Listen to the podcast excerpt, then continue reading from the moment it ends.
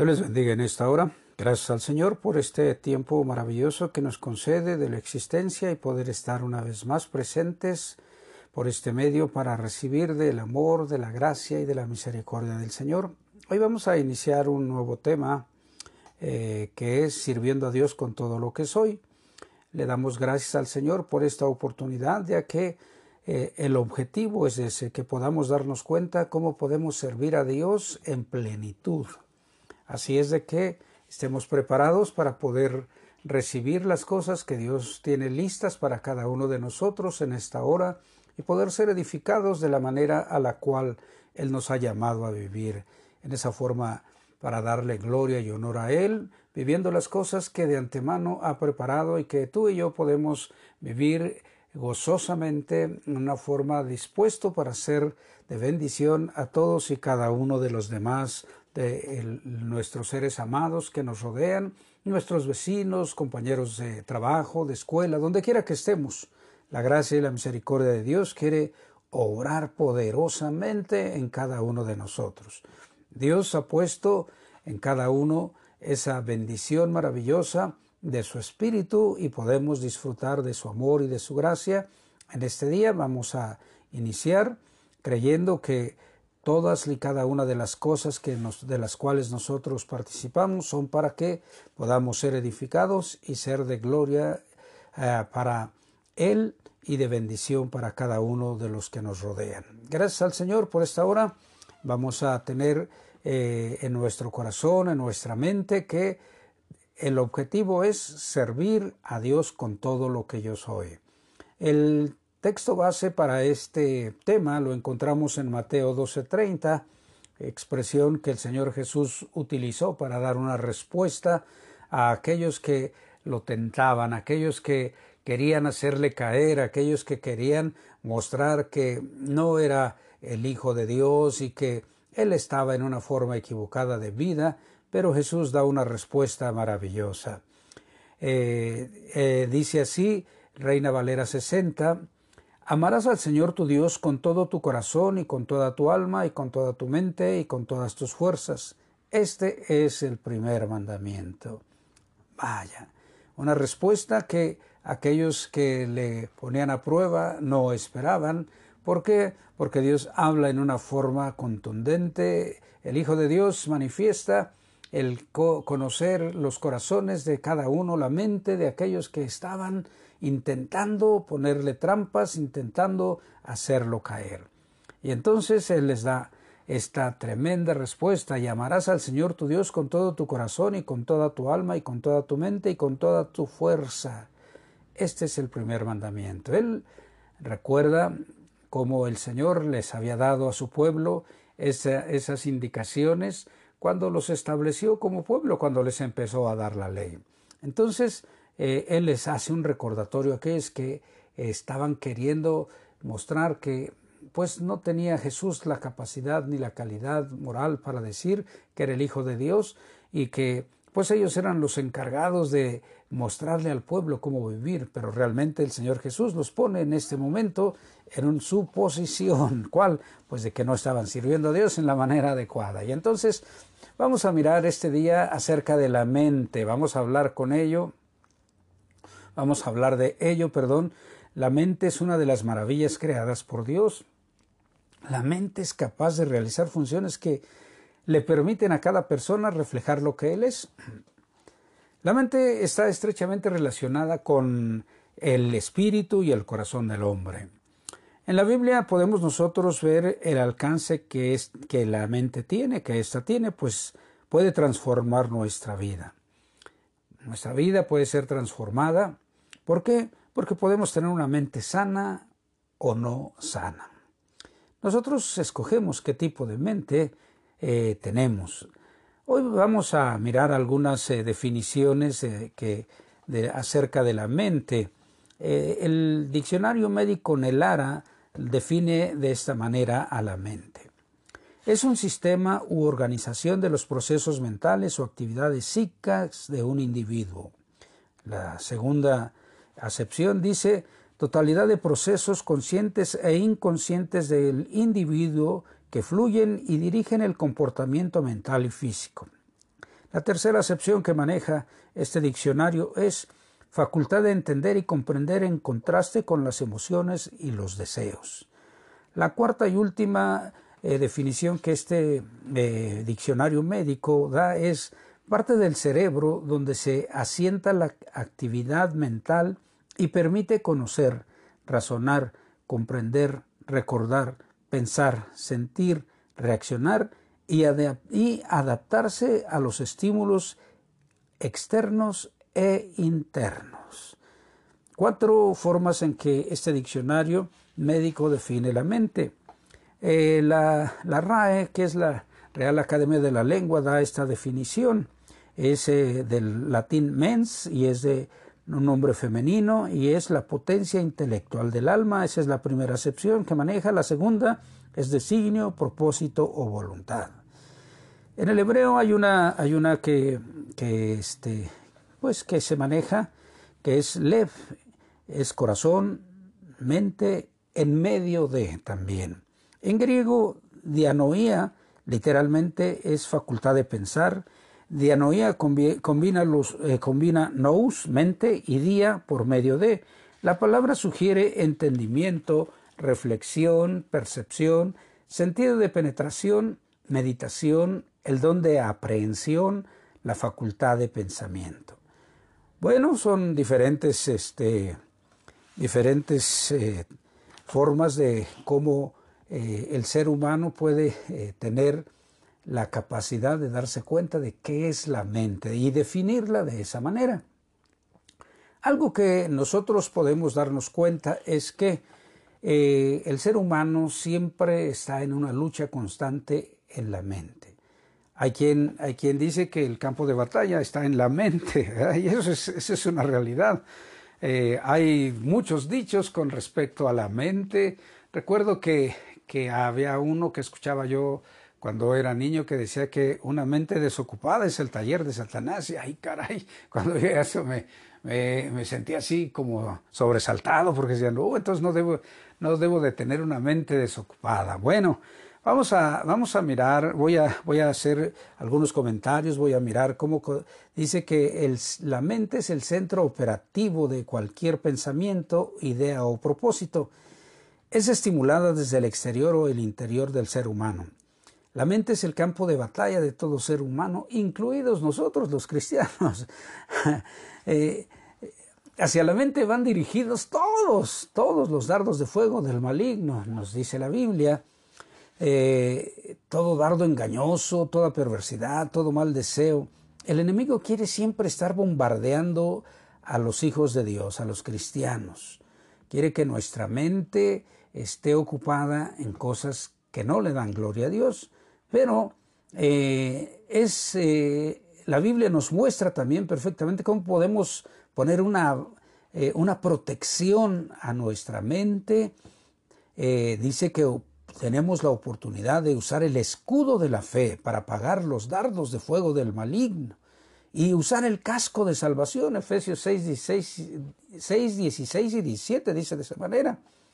Esa es la forma en que nosotros podemos neutralizar, apagar los ataques del enemigo a nuestra mente. Los ataques del enemigo a nuestra mente, pues, están dirigidos porque el enemigo sabe que Ahí es el control de todo y que ese centro de control eh, toma las decisiones de, que tienen efecto inmediato a corto y largo plazo en nuestra vida. Entonces, démonos cuenta que si permitimos que el enemigo penetre a nuestra mente, eh, tenemos problemas muy serios. ¿Por qué? Pues porque el enemigo va a poner eh, dudas, eh, va a poner este, enemistades, pleitos, celos, iras, contiendas. También va a hacer que tengas sueños complejos, difíciles, llamadas pesadillas también, eh, que tengas muchas cosas que, van a, arruinar tu vida. Entonces, eso es algo muy interesante que debes de mantener eh, en tu cabeza, que, que hay en nuestra mente. Eso es muy, muy, muy importante. Mira, hay dos escrituras que voy a usar en este día, eh, aparte de que dice que nosotros debemos de servir a Dios con todo lo que somos, con todo, con todo nuestro corazón, con toda nuestra, eh, nuestra mente y con todas nuestras fuerzas. Fíjate, el Señor Jesús dijo estas palabras en Juan 10:10, eh, 10, que el ladrón, el ladrón no viene a qué, solo a hurtar, a matar y a destruir. A eso ha venido el ladrón. Pero Él vino para que nosotros tengamos vida y para que la tengamos en abundancia. Y el apóstol Pablo nos menciona en 2 de Corintios 10, del 3 al 5, que la forma en que Dios nos eh, da el equipo, eh, nos equipa, nos da las formas en las cuales podemos nosotros salir victoriosos de todas estas situaciones. No importa que el enemigo haya venido a traer problemas, Jesús vino para darnos vida y vida en abundancia. Y nosotros podemos tener esa vida y disfrutar de esa vida en abundancia cuando dice el apóstol Pablo, aunque andamos en la carne, no militamos según la carne. Porque las armas de nuestra milicia no son carnales, sino poderosas en Dios para la destrucción de fortalezas. Eso es algo que nosotros tenemos la oportunidad de ver. Eso es maravilloso. No nos ha dado el Señor unas cosas que, eh, que en las cuales solo son de, para ser humano, no, porque nos ha dado armas que no son carnales, sino son poderosas en Dios para la destrucción de fortalezas. Y una manera en que nosotros podemos destruir fortalezas es derribando argumentos y toda altivez que se levanta contra el conocimiento de Dios y llevando cautivo todo pensamiento a la obediencia a Cristo. Fíjate, qué interesantes son estas dos escrituras que acabamos de mirar. ¿Por qué? Pues porque si nosotros nos damos cuenta, el Señor Jesús vino para darnos vida y vida en abundancia. Y el apóstol Pablo nos dice de esta manera, tú puedes mantener esa vida abundante, esa vida de gozo, de poder, de bendición que Dios te ha provisto.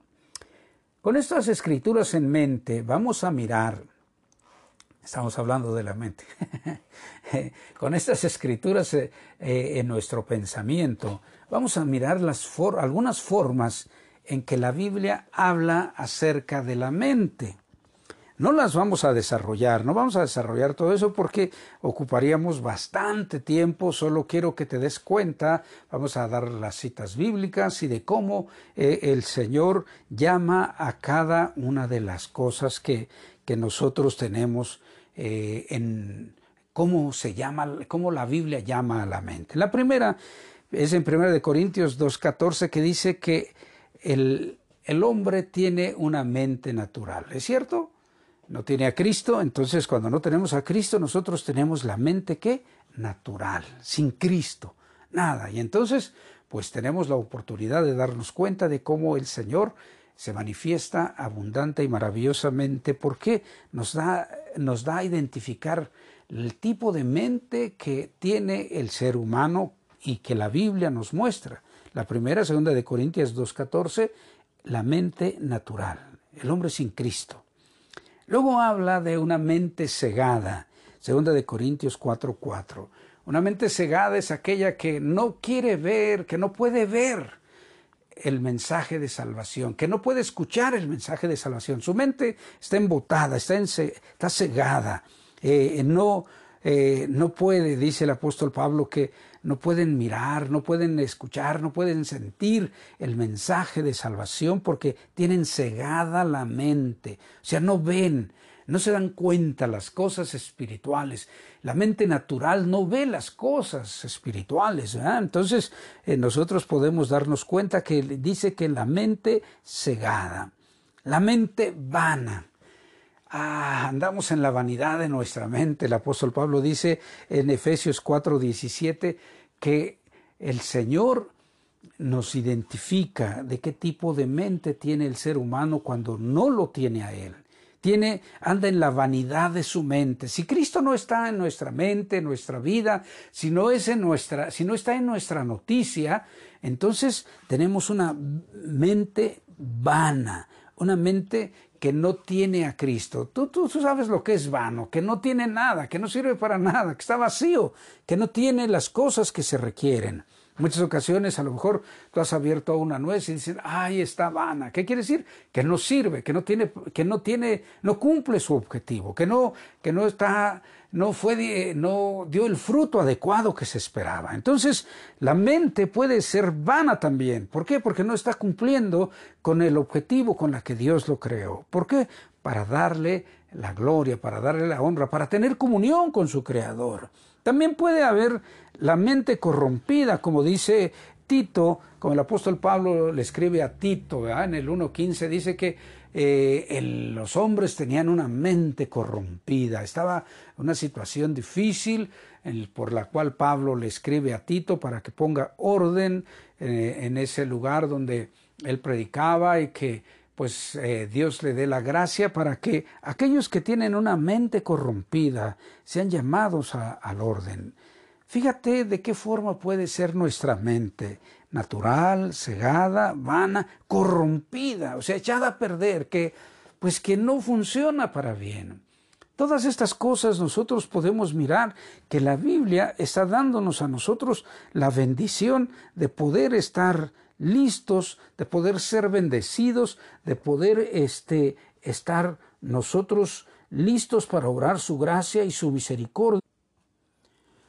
Fíjate cómo el apóstol Pablo menciona en Efesios 4, 17, 18 acerca de la mente entenebrecida, teniendo el entendimiento entenebrecido, ajenos de la vida de Dios por la ignorancia que en ellos hay, por la dureza de su corazón los cuales después que perdieron toda sensibilidad se entregaron a la lascivia para cometer toda clase de impureza. Fíjate otra manera en la cual el Señor eh, nos da a conocer por medio de su palabra la manera en que una mente puede estar. Puede estar pues seria, seriamente entenebrecida. Puede estar viviendo cosas tremendamente serias. Entenebrecido es que está en la oscuridad, que está fuera de la luz, que no sé si a ti te gustaría vivir en, las, eh, en, los lugares tenebrosos, difíciles. Creo que es complicado eso. Nuestra mente puede estar también en, una situación muy difícil, cual cauterizada. Oh, el apóstol Pablo dice que va a haber un tiempo en el que eh, le escribe a Timoteo y le dice, ten cuidado, porque va a llegar el tiempo en que va a haber hombres que van a tener la mente cauterizada y van a, van a prohibir muchas cosas, ten mucho cuidado. Y entonces nosotros debemos de tener mucho cuidado cuando hay alguien que dice, no, mira, tú no puedes hacer esto, bueno, vamos a ver qué dice la palabra de Dios. Porque el apóstol Pablo estaba, diciéndole a Timoteo, mira, va a haber situaciones complicadas porque va a haber hombres que van a estar diciendo que tú no puedes hacer aquello. El Espíritu dice claramente que en los postreros tiempos algunos apostatarán de la fe escuchando espíritus engañadores y a doctrinas de demonios. Y van a tener la conciencia cauterizada eso es algo muy serio. ¿Por qué? Porque van a entrar en prohibiciones, van a, van a decir eh, ciertas formas, tú tienes que hacer esto, tienes que dejar de hacer de aquello. ¿Sabes? El apóstol Pablo estaba diciéndole a Timoteo, ten cuidado, ten cuidado porque vas a enfrentar ese tipo de personas. Nosotros también podemos enfrentar ese tipo de personas que tienen una mente cauterizada y que dicen que saben de las cosas de Dios y dicen, no, no, es que esto tiene que ser de esta manera. ¿Sabes? Hace, hace un tiempo, hace un tiempo, este, que nosotros podemos mirar cómo la gracia y la misericordia de Dios modifica todas las cosas. Y entonces, si damos oportunidad a que el poder y la gracia de Dios se manifieste en nuestra vida, vamos a poder identificar a alguien que quiera pues tener esa situación hacia con nosotros, que pues que su mente está cauterizada, dificultosa para con nosotros, porque empieza a decir esto tiene así, esto tiene de esta forma, no, no. Sabes, es el momento de depender de la gracia de Dios. Tú y yo tenemos esta oportunidad maravillosa. La palabra de Dios es muy clara y nos dice que debemos de tener cuidado, debemos de estar eh, apercibidos de que va a haber esas situaciones complicadas y estar atentos para no caer en ellas. Otra de las cosas que el apóstol Pablo menciona a los humanos es que la mente reprobada. ¿Cuál es la mente reprobada? El apóstol Pablo hace una mención muy clara en Romanos capítulo 1, cuando está describiendo la situación que se está viviendo, que pues eh, la humanidad está viviendo en esos momentos. ¿Por qué? Fíjate que cuando yo leo Romanos 1 y tú lo puedes, tú puedes darte cuenta, a veces pensamos, qué situaciones tan complicadas vivimos, qué situaciones tan difíciles estamos viviendo, qué tiempos tan agobiantes nosotros vivimos. Pero cuando tú lees Romanos 1, te puedes dar cuenta por qué en el libro de Eclesiastés dice que lo que fue antes, pues vuelve a ser hoy. La vida es cíclica, la vida del ser humano es cíclica. Lo que fue ayer es hoy, lo que es hoy va a ser mañana. Y cuando tú lees esta parte de, la Biblia, Romanos 1, Romanos en el capítulo 1, te das cuenta de la condición que tenía el ser humano en el tiempo del apóstol Pablo. Y te vas a dar cuenta que, que no difiere mucho de las condiciones sociales de, que hay hoy en día. Antes se vivían muchas cosas, eh, este tipo de situaciones que de las que habla el apóstol Pablo, que, pues que tienen, eh, ellos eh, no tienen a Dios por noticia, no, no, lo tienen en cuenta a Dios y entonces Dios hace que se pierdan en esa situación. Su mente, que está dura, que está difícil, no, no aprueban a Dios. Entonces, cuando la mente no aprueba a Dios, es una mente reprobada. Y la mente reprobada, tú te das cuenta cuando lees la Biblia, a todas las cosas que, que, lleva a vivir al ser humano. Nosotros leímos hace un momento que eh, la mente tiene la capacidad de, de, este, pues de reaccionar al exterior o al interior. Y muchas ocasiones eh, el exterior, ah, qué daño nos hace, porque nos lleva a vivir todas estas cosas nos lleva a vivir una mente cegada, vana, corrompida, cauterizada, entenebrecida y lo más dramático, podemos tener una mente reprobada. Y cuando eso sucede, pues qué difícil. Hace unos días yo hablaba que no hay nada más complicado de abrir que una mente cerrada. Y cuando la mente está cerrada, cuando la mente, se, cuando el ser humano siente, piensa y cree que está en, la acción indicada, qué difícil es. Qué situación tan triste se vive cuando nosotros no, no permitimos que la gracia de Dios se manifieste, que la misericordia de Dios haga su obra maravillosa en cada uno de nosotros. ¿Por qué? Porque estamos pensando, no, es que esto es de esta manera, es otro. Qué difícil es darnos cuenta de que eh, el ser humano no, no, no podemos vivir sin nuestro Creador, a la manera que Él quiere, de la forma que Él tiene. Muchas ocasiones pensamos, es que Dios es esto. Cuando nosotros empezamos a objetar las cosas que Dios tiene para que vivamos, empezamos a tener problemas no solo nosotros, sino aún aquellos que están en nuestro derredor, porque percibimos que nosotros estamos bien y todo lo demás está mal. ¿Sabes? Dios quiere obrar su misericordia. Y también habla la Biblia acerca de que tenemos la oportunidad de vivir en una mente renovada, que podemos disfrutar de una mente renovada. No solo no solo nos habla de cosas difíciles o problemáticas la palabra de Dios, no. Dice que, que nosotros podemos tener una mente renovada si permitimos que la palabra de Dios obre, como lo dice el apóstol Pablo en Romanos capítulo 12, versículo 2, que nosotros tenemos la oportunidad de que nuestra mente sea renovada día a día por medio de la palabra de Dios para que podamos experimentar la buena voluntad de Dios que es agradable y perfecta. Entonces, cuando tú y yo entramos en esto, podemos darnos cuenta que no solo la Biblia no solo habla de situaciones de condena, de dificultad, no, la Biblia nos está mostrando de qué forma nosotros podemos ser modificados por la gracia de Dios. Es cierto, puede, puede haber la mente natural, la mente cegada, la mente vana, corrompida, eh, cauterizada, entenebrecida, reprobada. Pero lo más maravilloso es que el enemigo, dice el Señor Jesús, vino, solo vino a qué? A, a a matar, a destruir. Pero Cristo vino para dar vida y vida en abundancia.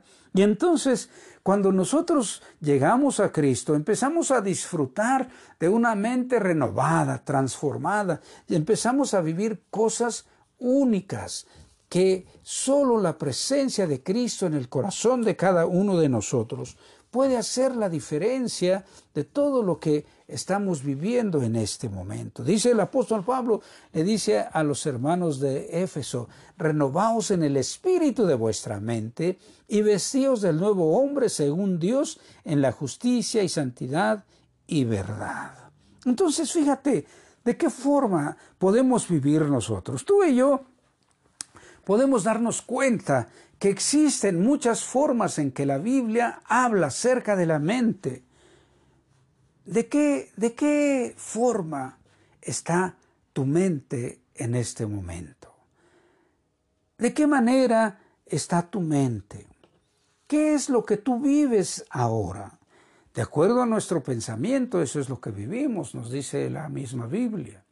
Entonces, ¿qué es lo que tenemos en nuestra mente? ¿Qué queremos vivir? ¿Qué queremos eh, que, la gente pueda darse cuenta? Dice, eh, una de las cosas que leímos es que la, Biblia, perdón, la mente toma acciones en las que reflejan nuestro ser interior, se refleja por las acciones que vivimos. En nuestra mente está el alcance para que nosotros podamos ser eh, de bendición o no para las demás personas. ¿Por qué?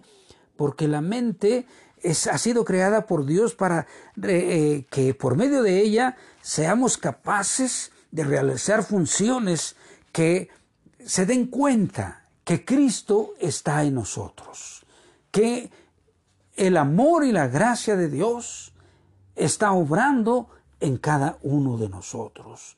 ¿Qué tipo de mente tienes tú en este momento? ¿Estás contento con el, como en el estado de tu mente?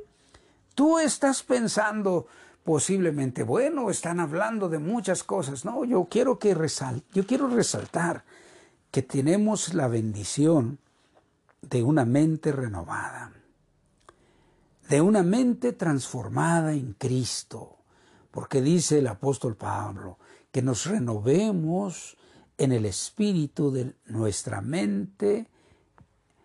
Esto es que nuestro espíritu, que nuestra mente sea renovada por el poder, por la gracia de Dios. ¿Para qué? Para que el amor y la misericordia de Dios sea conocido y reconocido a estas formas de vida que Cristo puede dar. Por eso el apóstol, el mismo apóstol Pablo nos dice que no nos conformemos, o sea que no nos amoldemos a este mundo, sino que nosotros seamos transformados por medio de la renovación de nuestro entendimiento, que nos demos cuenta de cómo es posible que podamos experimentar ese tipo de situaciones de una mente natural, de la mente cegada, vana, corrompida, cauterizada, entenebrecida, reprobada. Pero sabes qué, cuando tú y yo entramos en la actitud de una transformación que Cristo quiere obrar en nuestro corazón, todo es diferente. La gracia de Dios se manifiesta de tal manera que podamos nosotros darnos cuenta cómo hace diferente todas las cosas, todas las cosas. Ante Dios todo está al descubierto. Dice Efesios que pues nosotros no podemos hacer otra cosa. Ante la palabra de Dios todo está, la palabra de Dios nos penetra hasta lo profundo y podemos darnos, y Dios, podemos darnos cuenta cómo que es tan viva y eficaz su palabra que nos parte, penetra hasta lo profundo, las coyunturas, los tuétanos y discierne los pensamientos. ¿Cómo está tu pensamiento, tu mente este día? ¿Cómo están las intenciones de tu corazón? ¿Cómo estás viviendo? Hoy el Señor quiere que tú y yo nos demos cuenta que podemos disfrutar de una mente renovada, de una mente transformada, de una mente que va a poder disfrutar de todas las maravillas que Dios ha creado para que tú y yo las, las vivamos, las realicemos en todo tiempo. Hoy es ese día especial que Dios tiene para ti. Hoy es este día que Dios tiene para ti y para mí de darnos cuenta cómo su gracia transforma todas las cosas. Estamos hablando de que nosotros tenemos el privilegio de servir a Dios con todo lo que somos. Señor Jesús nos da ese mandamiento, que hay que servirle con todo corazón, con todo nuestro corazón, con toda nuestra alma, con toda nuestra mente, con todas nuestras fuerzas. Y entonces, recuerda, Dios te ha dado a ti la bendición de poder evaluar las situaciones. Es el momento en que tú y yo tenemos la oportunidad de decirle, aquí estoy, amado Jesús. Quiero disfrutar de esa mente renovada todo el resto de la vida que tú me concedas en este mundo y por la eternidad contigo. Sé que para eso veniste, para darme vida y vida en abundancia.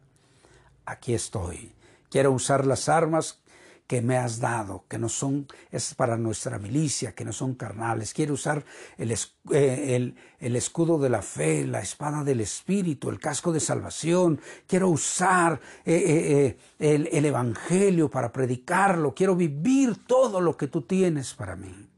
Este día Dios tiene para ti las cosas maravillosas. Ya lo, ya tienes a Jesús. Bueno, entonces renovemos nuestra mente, renovemos nuestro pensamiento, porque en Cristo Jesús hay toda bendición. Bueno, te invito en este día que si tú estás dispuesto o dispuesta a hacer esa, esa eh, decisión de decirle, Cristo, ven a mi corazón, límpialo, transfórmalo, perdona mis pecados, mis faltas, quiero vivir esa mente renovada, quiero servirte a ti a partir de hoy en esa manera como tú tienes para mí. Te invito a que oremos en esta hora. Padre, te doy gracias por estas personas que deciden este día hacer ese arreglo de amistad contigo por medio de tu Hijo Jesús. Te ruego que intervenga, Señor, con ese favor y esa gracia, limpiando sus corazones, transformándolos, y abre sus ojos que puedan ver las maravillas que tienes tú para que ellos puedan disfrutarlas, vivirlas.